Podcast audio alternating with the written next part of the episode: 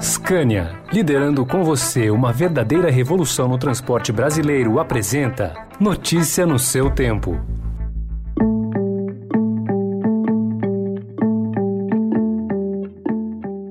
Olá, seja bem-vindo, seja bem-vinda. Começa agora mais uma edição do Notícia no seu Tempo. Esse podcast é produzido pela equipe de jornalismo do Estadão para você ouvir em poucos minutos as principais informações do jornal. Entre os destaques de hoje, crise de gigante da China derruba bolsas e atinge o Brasil. Postura anti-vacina isola Bolsonaro na ONU. E IPEM suspende produção de remédio para tratar câncer. Esses são alguns dos assuntos desta terça-feira, 21 de setembro de 2021. Estadão apresenta Notícia no seu tempo.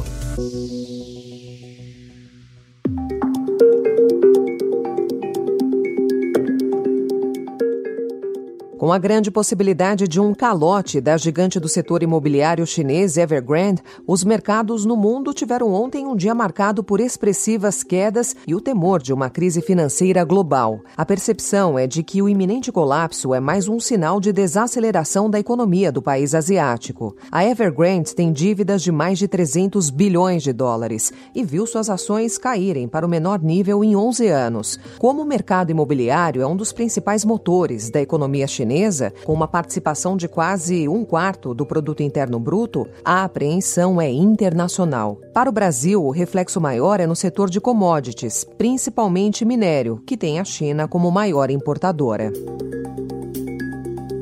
Seguindo em economia, a ameaça de apagão que o Brasil atravessa evidencia a limitação de um dos principais projetos de infraestrutura do país para enfrentar a seca atual. Belo Monte, a quarta maior hidrelétrica do mundo, opera só com meia turbina desde o início de agosto. Construída sem reservatório a fio d'água, a usina funciona conforme o regime hidrográfico do rio Xingu, que varia 25 vezes entre cheia e a seca. E esse é o período do ano de auge da seca. E à véspera de seu discurso na abertura da Assembleia Geral das Nações Unidas, o presidente Jair Bolsonaro foi constrangido por autoridades de outros países pelo fato de ainda não ter se vacinado contra a Covid-19. O brasileiro é o único entre os chefes dos países do G20 a recusar publicamente a imunização, um dos principais tópicos do encontro que começa hoje em Nova York. O prefeito de Nova York mandou um recado ontem a todos os líderes mundiais, citando especificamente Bolsonaro. Bolsonaro. Em entrevista a jornalistas, Bill de Blasio avisou para que ele não viajasse à cidade sem ser vacinado, embora o brasileiro já estivesse por lá. We need to send a message to all the world leaders, including most notably Bolsonaro from Brazil, that if you intend to come here, you need to be vaccinated. If you don't want to be vaccinated, don't bother coming because everyone should be safe together. That means everyone needs to be vaccinated. O constrangimento pela falta de vacinação do presidente coloca em xeque a estratégia do Itamaraty de vender uma agenda positiva no evento e reverter o desgaste internacional do Brasil. Notícia no seu tempo. As principais notícias do dia no jornal O Estado de São Paulo. We'll be putting in place strict protocols to prevent the spread of COVID 19 from passengers flying internationally into the United States by requiring that adult foreign nationals traveling to the United States be fully vaccinated. Como anunciou a porta-voz da Casa Branca, Jen Psaki, os Estados Unidos vão suspender as restrições de viagem a partir de novembro para estrangeiros totalmente vacinados contra o novo coronavírus, encerrando uma proibição imposta ainda no governo Donald Trump há um ano e meio para conter o avanço da pandemia. A medida marca a reabertura do país para turistas, parentes que foram separados de suas famílias e funcionários de empresas que entram no país a trabalho. Ainda não há informações sobre quais vacinas serão aceitas. A Pfizer anunciou ontem que a sua vacina contra a Covid é eficaz para crianças de 5 a 11 anos. O imunizante já é usado em adolescentes de 12 a 17 anos em diversos países, incluindo o Brasil. A empresa disse que em breve pedirá aos Estados Unidos para usar a vacina nessa faixa etária. No Brasil, a Anvisa informou que a farmacêutica ainda não solicitou a inclusão de crianças de 5 a 11 anos na bula da vacina.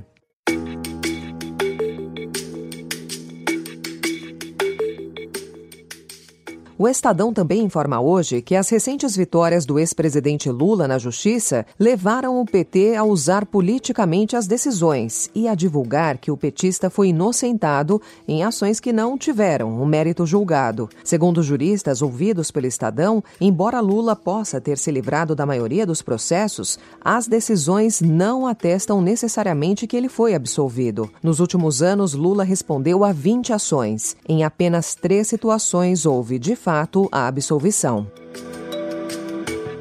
E conforme antecipado pelo Estadão na semana passada, o Instituto de Pesquisas Energéticas e Nucleares, o IPEM, confirmou que desde ontem alguns radiofármacos fundamentais para o diagnóstico e tratamento do câncer deixaram de ser produzidos por falta de insumos. Segundo o IPEM, desde sexta-feira, o titular do órgão, Wilson Aparecido Parejo Calvo, tenta uma alternativa com o Ministério de Ciência, Tecnologia e Inovação. Procurado, o Ministério disse que continua aguardando a votação do projeto de lei que adicionaria aproximadamente 34 milhões e meio de reais ao seu orçamento. Outros 55 milhões de reais estão sendo buscados pelo Ministério para completar os 89,7 milhões de reais que o Instituto precisa. Essa estratégia é criticada pelo setor médico, que argumenta que não pode esperar o tempo incerto do trâmite de um projeto no Congresso para dar continuidade aos tratamentos de câncer no país.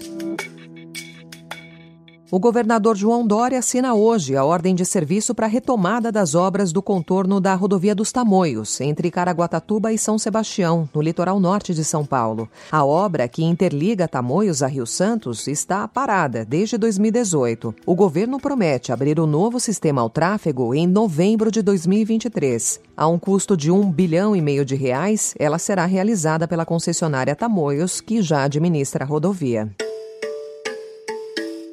Essa foi mais uma edição do Notícia no seu tempo, com a apresentação e roteiro de Alessandra Romano, produção e finalização de Felipe Caldo. O editor de núcleo de áudio é Manuel Bonfim. E às quatro da tarde tem Notícia no seu tempo especial Mobilidade. Obrigada pela sua companhia até aqui e até já.